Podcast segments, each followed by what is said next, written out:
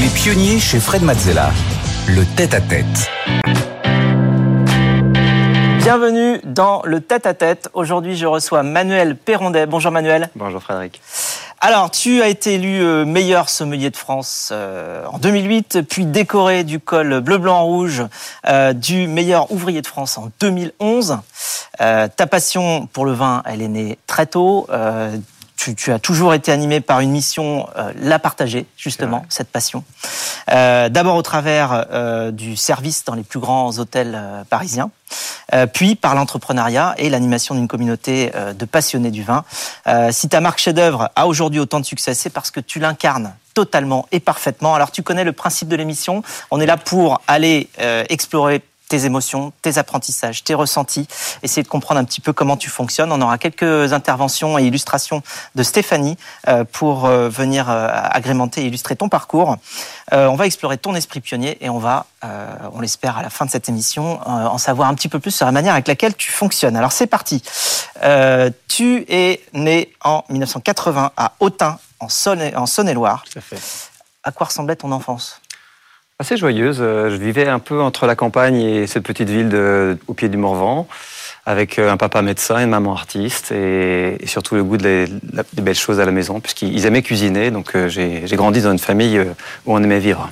Cuisiner et donc enfin toutes les toutes les bonnes choses de la table. Voilà et du verre aussi parce que je voyais mes parents déjà. Mon père médecin était médecin en Bourgogne et il avait quelques vignerons euh, clients. Et donc, euh, il était, pour la petite anecdote, euh, le médecin de la mère de Jean-Charles Cuvelier, qui était le régisseur de la Romanée-Conti à l'époque. Donc, c'est pour vous dire à quel point, déjà, mon père côtoyait un petit peu l'univers des bovins et j'ai grandi avec ça. Et c'est pendant tes années au lycée que la cuisine est devenue un rêve réalisable pour toi? Comment c'est venu? Alors la cuisine. la cuisine d'abord. La cuisine, c'est venu parce que je faisais. Au départ, euh, j'étais en première scientifique, je m'ennuyais profondément et j'ai dit à mon père un jour, euh, je veux faire de la cuisine. Lui, il voulait que tu sois médecin. moi, je pensais être devenir, euh, voilà, mais j'ai vite compris que c'était pas du tout pour moi. Et par contre, c'était quelque chose de concret. Je voulais faire quelque chose de concret où il y ait du partage, il y ait cette ambiance vraiment de, enfin, ce, ce qui réunit les, les, femmes et les hommes, euh, le partage, les moments à table. Et donc euh, la cuisine, c'était une solution. Et j'ai fait un stage dans un bel étoilé Michelin du sud de la France, à, à la Napoule, à l'Oasis pour être précis, pour vraiment savoir si ça me plaisait. Et puis après, j'ai embrayé sur les écoles, l'école hôtelière en BTS. Voilà, c'est là juste que, après le bac euh, en BTS. Et donc je suis d'abord cuisinier, après sommelier, mais je pense que tous les bons sommeliers sont d'abord cuisiniers, pour comprendre évidemment les, les associations mes L'inverse est vrai? Alors, j'ai jamais vu ça. Pour l'instant, j'en ai pas vu qui étaient euh, sommeliers qui sont devenus cuisiniers, mais peut-être qu'il existe évidemment. Donc tu pars en BTS cuisine à l'école hôtelière de Poligny, euh, dans le Jura, justement, Tout à fait. Euh, en, trois ans. Euh, à quel moment tu as rencontré le vin? Est-ce que tu te souviens ouais, vraiment Je me rappelle très très bien. C'était le premier cours de restaurant avec un professeur assez extraordinaire qui s'appelait Denis Delmas, qui est à la retraite aujourd'hui. Et il m'avait vraiment totalement happé par le discours, par la présentation, la richesse de l'information et, surtout la découverte des sens autour du vin. Parce que c'était la première fois que j'ai mis mon nez dans un verre d'un grand vin pour euh, et comprendre un petit peu tout le process, depuis l'histoire, la région, le microclimat, le terroir, le lieu, et là bien sûr l'impact des hommes. Et puis tout ça traduit évidemment par des émotions, de ressenti, une capacité à exprimer un plaisir. Tu te souviens de ce vin? Ah oui, c'était un sauterne. Oui. Ah oui, Sauterne, c'est nous dire euh, l'endroit exact euh, Alors, je ne me rappelle plus exactement du, du, Sauterne que c'était, mais en tout cas, moi, j'ai été, j'ai grandi avec les grands vins de Sauterne, qui sont certainement peut-être les vins les plus difficiles à faire et les plus passionnants à voir vieillir. Et euh, donc, j'en buvais régulièrement avec mes parents, surtout pendant les fêtes de Noël. Alors, tu suis une mention complémentaire à l'école de sommellerie du Castel de Dijon en Bourgogne pendant un an, et puis ton premier job oui. incroyable, en 2002. C'est directement euh, sommelier au Georges V à Paris. Comment est-ce que tu as fait? En fait, euh, la petite anecdote, c'est que pendant que je, découvrais le vin dans mon BTS d'hôtellerie à Poligny, je tombe sur Des racines et des ailes à la télé. Il n'y avait pas Internet encore à l'époque. Et je tombe sur euh, Éric Baumard, le directeur du 5, un homme absolument incroyable. On dit le 5. Hein. On dit le 5, voilà, directeur restaurant le 5. Eric Bouvard, euh, voilà, merveilleux personnage du vin, une, culture insondable et, pour qui j'ai une admiration sans limite. Et euh, je vois un peu comme un enfant voit Zinedine Zidane euh, jouer au football j'ai envie de, de, travailler avec cette personne. Donc, en fait, je fais mes études, euh, je ne pense qu'à une seule chose, c'est travailler au Georges V, et je n'envoie qu'un seul CV à Paris avec une lettre de motivation absolument béton et euh, une petite photo sympathique avec mon petit nœud papillon et une, une déclaration presque. Et j'ai eu la chance d'intégrer la brigade du 5 parce que la chance du débutant incommis partait à ce moment-là. Donc j'ai voilà le rêve d'un gamin qui, qui, peut pénétrer. T'as pas fait un 3 étoiles Michelin. habituellement envoyer 50 ou 100 CV ah pour son. Et d'ailleurs, ça avait un. Totalement. Ça avait scié les RH du, du Georges V qui dit mais vous avez postulé ailleurs. Je dis non pas du tout. Je veux travailler ici et nulle part ailleurs. C'était ah. quand même assez euh, spécial évidemment. La chance de débutant. Bon, le Romain des Bois du, CV. c'est vrai. Euh, dans le mille. Alors, c'est quoi la journée type d'un sommelier? Un sommelier, c'est d'abord quelqu'un qui, qui, lit beaucoup, qui s'informe, qui est au fait évidemment de tout ce qui se passe dans la viticulture, qui va pas mal dans le vignoble pendant ses jours de congé à l'époque, euh, et puis qui surtout après ben, prépare euh, en restaurant par exemple tout ce qui va euh, permettre à vendre du vin, à servir du vin, à permettre à des particuliers de vivre des expériences, donc travailler avec le chef, vraiment travailler sur les recettes, les associations, regoûter certaines choses, discuter avec des agents, travailler avec des domaines, préparer l'avenir et surtout cultiver cette, cette, rotation de la cave qui fait partie évidemment de, de l'expérience client dans un grand restaurant. Et à 23 ans, hmm tu décides de bouger de nouveau euh, et tu pars, tu deviens sommelier chez Taïwan, le célèbre restaurant avec une carte des vins euh, exceptionnelle composée de, de 3000 références. On a ici une photo de, de, ce très, très beau lieu. Euh, Qu'est-ce qui est différent? Qu'est-ce que tu apprends bah Déjà, on, on, était au Georges V aux 35 heures, c'était le début des 35 heures. Et je trouvais que c'était pas assez rythmé, j'avais envie de travailler plus. C'était évidemment la passion et la fièvre d'apprendre qui, qui m'a prise. Donc euh, j'ai voulu intégrer cette maison qui était un peu plus familiale. Euh, il fallait tout faire. J'aime bien le côté euh, on prend tout à zéro et on construit tout.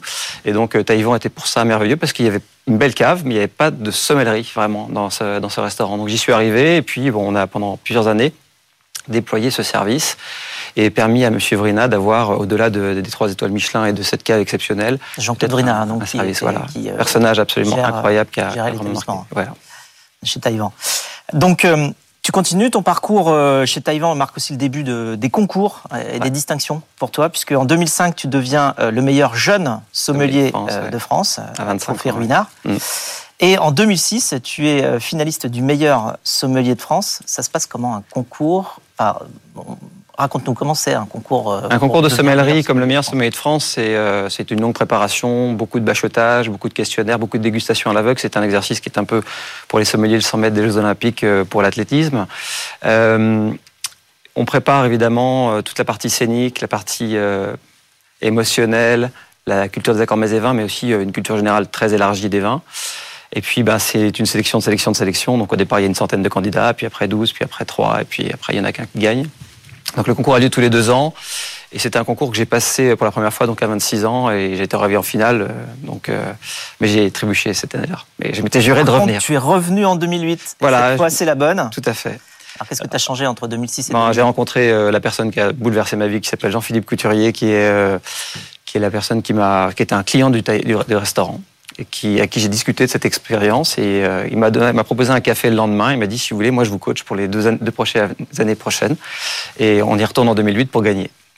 Et c'était totalement ahurissant comme proposition, mais j'ai réussi à, à, me préparer avec beaucoup plus de d'armes, euh, des cours, des, du théâtre, plein de choses. Et, et cette coup, ce coup-là, euh, voilà. Donc là, on te voit lors du... De la finale du concours euh, Meilleur du concours. C'est vrai. Et alors, avant cela, il y a d'autres épreuves. Là, on voit, donc c'est un petit peu la, la, la dernière épreuve. Euh, avant ça, c'est vraiment dans des salles avec. Vous êtes il y a des salles, il y a beaucoup d'épreuves. Il faut. Euh, il y a plein de choses, euh, des corrections de cartes des vins, des questionnaires très très pointus sur la connaissance vignoble, euh, de, la dégustation sur des vins en élevage avec des, des, commentaires à faire dessus. Enfin, on est à la fois en amont de la production et un petit peu bien sûr dans la stimulation du public après en sommellerie. Donc euh, on, on nous fait passer plein d'épreuves sur tous ces sujets. Jean-Philippe Couturier a changé ta vie. Complètement. Eh bien, on l'écoute. Manu Frédéric, bonjour. Frédéric m'a demandé de te poser une question. Manu, alors, Manu, tu m'as fait déguster des choses exceptionnelles, à prix raisonnable, à boire une fois dans sa vie. Dis-nous pour tous les téléspectateurs le vin que tu conseillerais à boire une fois dans sa vie pour connaître une émotion dingue et à prix raisonnable. Très bonne question. Une émotion dingue à prix raisonnable. Moi, je suis, j'en ai encore des frissons, là, rien que d'y penser. Ma plus belle visite cette année, c'est un tout petit domaine qui était vraiment euh, au bord de la banqueroute quand ils ont commencé en Bourgogne, à Centenay, parce que je suis un pur bourguignon d'origine. Et j'aimerais saluer le travail en viticulture absolument extraordinaire d'Anne-Marie et Jean-Marc Vincent, qui est un domaine euh, bouleversant, des gens qui vont bien au-delà euh, de ce qu'on peut imaginer en termes d'excellence en viticulture et qui aujourd'hui récupèrent le fruit de tous leurs efforts. Donc euh, ça sera sur un millésime 2021, le centenaire premier cru blanc, les beaux repères. Ça, c'est en émotion, prix, plaisir, quelque chose qui me donne la chair de poule. Absolument merveilleux.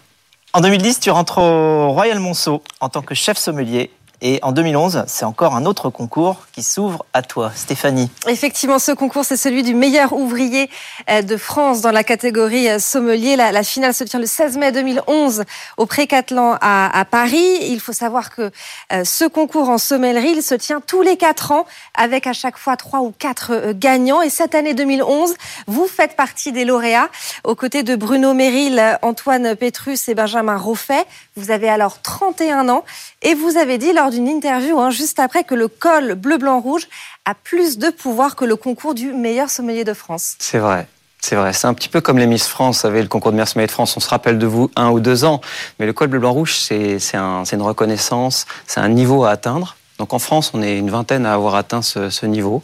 Et euh, je suis très honoré de faire partie de cette famille des meilleurs ouvriers de France où euh, on prône l'excellence, la maîtrise de son métier, le partage et la transmission, qui sont vraiment des grandes valeurs.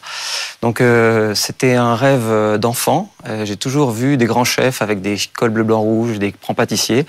Et je me suis donné les moyens d'atteindre ce niveau.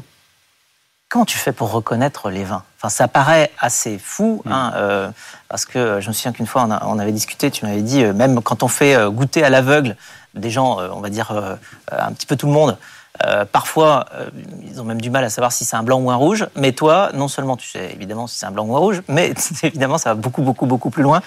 Euh, comment tu reconnais les vins? Alors, combien par jour à peu près quand tu es bah, Je goûte à peu près 10 000 vins par an parce qu'on fait. 10 000 vins par an, ça en fait 30 par jour? Voilà, à peu près. En fait, pour un sommelier, c'est assez normal. On goûte beaucoup de vins avec donc des, agents, avec des vignerons qui viennent nous voir, mais sinon on va surtout dans le vignoble ou dans des grands salons. Donc très vite, dans une journée, s'il y a Wine Paris par exemple, on peut enchaîner 300, 300 vins, donc ça va très vite. Euh, pour reconnaître euh, des grands vins, il faut les vivre émotionnellement. Je pense qu'il y a une partie de notre euh, cerveau qui est vraiment connectée à l'affect. Et moi, c'est des sensations.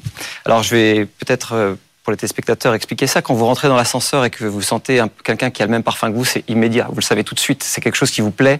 C'est quelque chose que vous reconnaissez. Ben moi, c'est un peu la même chose, mais le nez sur un verre.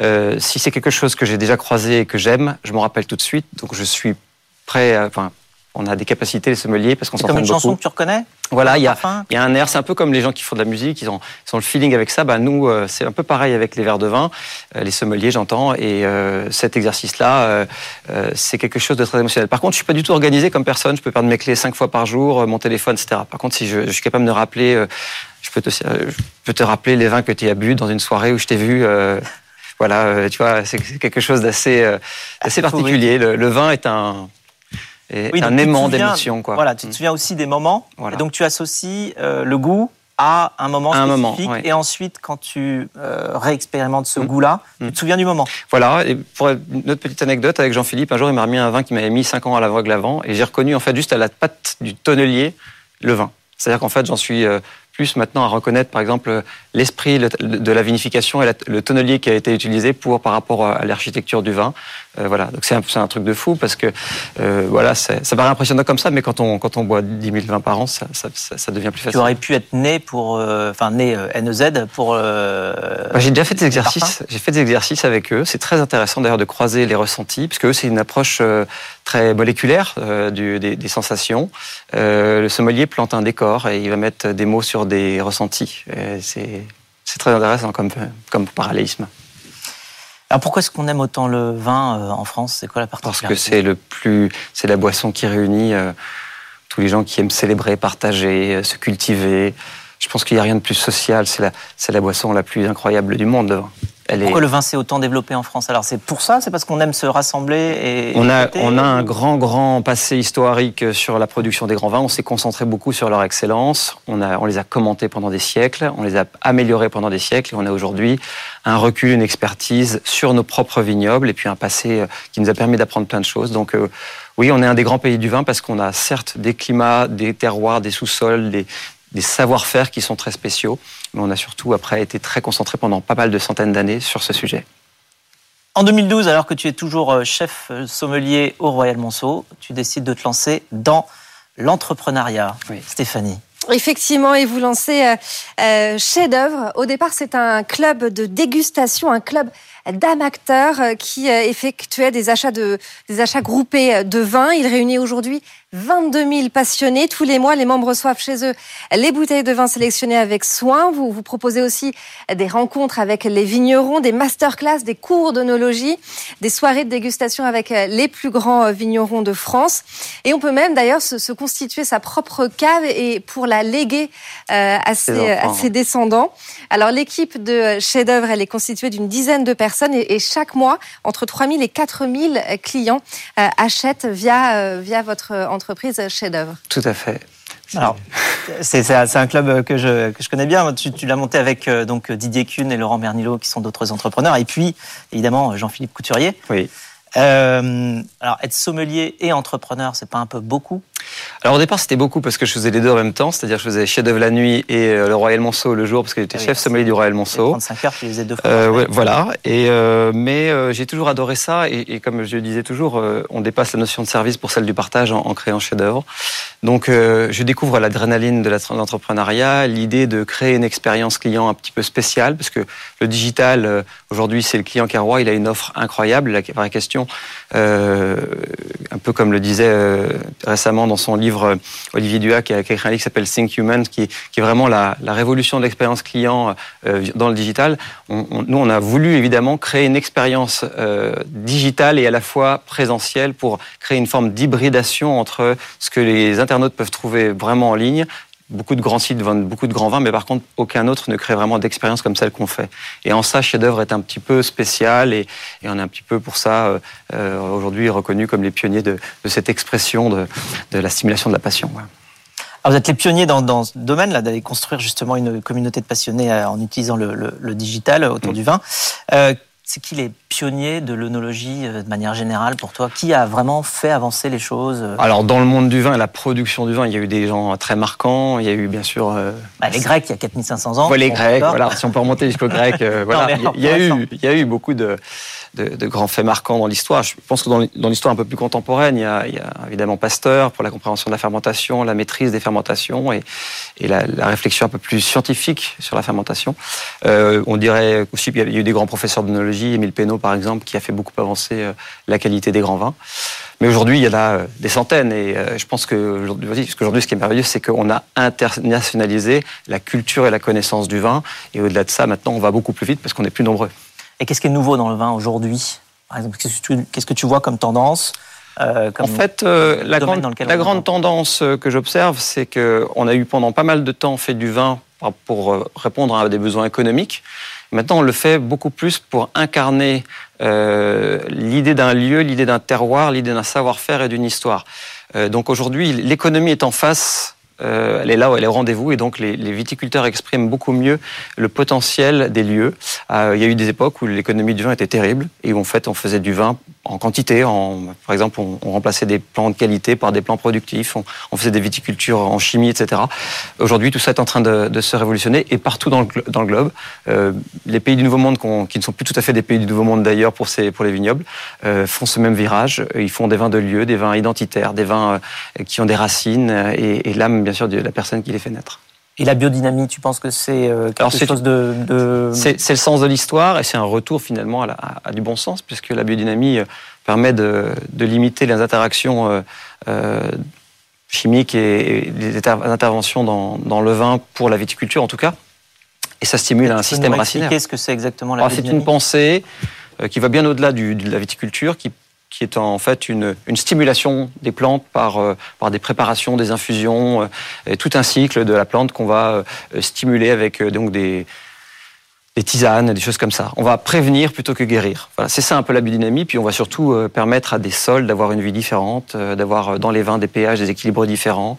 Les grands viticulteurs d'aujourd'hui sont totalement convaincus par les effets de cette viticulture qui, qui dans la baie en tout cas, d'un point de vue analytique ou d'un point de vue sensoriel dans les vins, fait, fait la grande différence. C'est quoi les grands challenges de, du vin euh, actuellement euh, Que ce soit le vin français par rapport à des concurrents mondiaux mm. ou que ce soit tout simplement la, le vin dans son ensemble par rapport au changement climatique? Le changement climatique est un énorme challenge. On va. Comment on y répond alors? On y répond en revenant au bon sens peut-être, viticulture soignée, peut-être repenser les surfaces foliaires, repenser un petit peu comment c'est en train de se déployer par exemple en Bourgogne, euh, des palissages plus hauts, on va recréer de la fraîcheur, remettre, faire de l'agroforesterie, remettre évidemment le végétal au cœur de tout ça. Quand pour on recréer... les vignes plus haut, on crée de la fraîcheur en dessous? Exactement, oui, le domaine Trappé a fait ça dans, dans l'arrière de son jardin, ils ont fait des tests et on s'aperçoit évidemment que quand on palisse plus haut, on, on recrée du, de l'ombre portée et on a moins d'impact de, de, la, de la chaleur, surtout dans les étés très chauds qu'on a traversés. Et alors pourquoi on avait oublié ça? Parce qu'on a voulu mécaniser, hein, on a voulu aller vite, on a voulu produire plus et peut-être euh, vendre moins cher à l'époque. Maintenant, on produit moins, mais on fait on beaucoup plus cher, on valorise. Ça, c'est l'autre enjeu. Il va falloir gérer évidemment la, la fièvre et la, et la, folie des grandeurs sur ça, parce que ça fait exploser le prix du foncier. On peut plus transmettre à ses enfants. Ça, c'est les autres problèmes aujourd'hui de la viticulture. Il y a des régions qui sont à plusieurs dizaines de millions d'hectares sur les coteaux, euh, et pour lesquelles, évidemment, là, euh, la, la question de la transmission sur les générations à venir se pose vraiment c'est le prix du foncier qui explique la différence de prix entre Exactement. certains vins? Oui, ça c'est vraiment ça. Euh, enfin, c'est essentiellement ça. Euh, sur un foncier à 3000 euros hectares dans le, dans le Roussillon, on peut tout essayer, on, peut, on est vraiment en mode entrepreneur, on peut tout cracher même si ça va pas. Euh, quand vous êtes dans le coteau de Chambol-Musigny, euh, vous avez pas trop le droit, enfin, vaut mieux pas se rater, c'est ça que je veux dire, voilà, parce qu'il y a des enjeux économiques qui sont très conséquents. Et voilà, c'est évidemment le foncier qui fait changer beaucoup le prix des vins.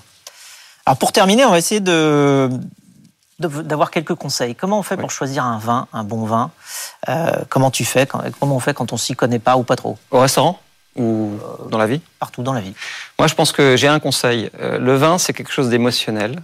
Et je pense qu'il faut aller chercher chez la personne qui le conseille, que ce soit le caviste ou voilà, euh, peut-être le, le, le, sommelier. Il faut aller chercher la, la note sensible, la corde sensible. C'est faites comme si c'était pour vous et faites-nous vibrer. Je pense que c'est les deux petites phrases qui vont déclencher chez la personne, en tout cas, euh, le côté affectif qui va chercher peut-être à la bouteille, qui va voilà, aller apporter quelque chose d'autre, aller plus loin en fait que, que la Donc simple on se repose proposition. sur l'avis justement de quelqu'un qui l'a déjà. Voilà, euh, il, y a des, il y a des excellents guides de vin qui permettent aussi à un particulier d'aller dans les vignobles et peut-être de découvrir une forme de hiérarchisation euh, des, des vins.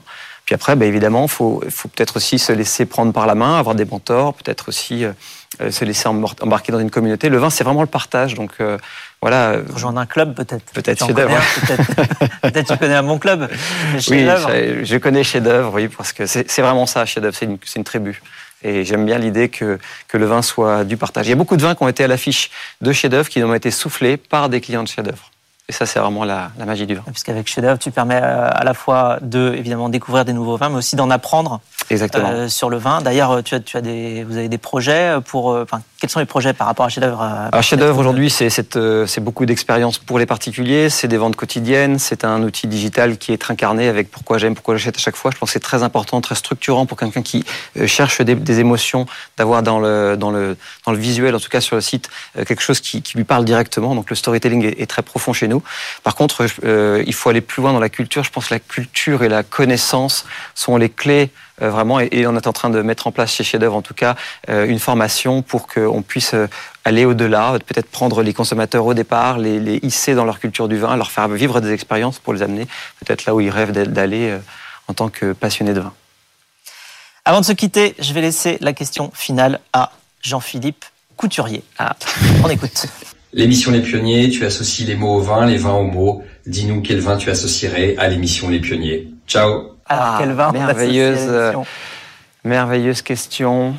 Euh, dans les pionniers, j'associerais un pinot noir de Jérôme Breteau qui s'appelle Statera, qui est né euh, à une époque dans le, où, on, où enfin, j'aime bien dans l'idée du vin que rien n'est impossible.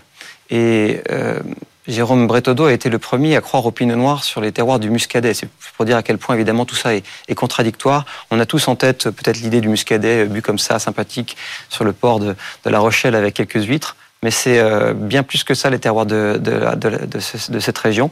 Et lui a fait l'impossible, c'est-à-dire produire des vins de très très haut niveau qui tutoient les plus grands bourgognes rouges dans une région où personne n'y croyait. Donc pour moi, ça c'était vraiment un vin de pionnier.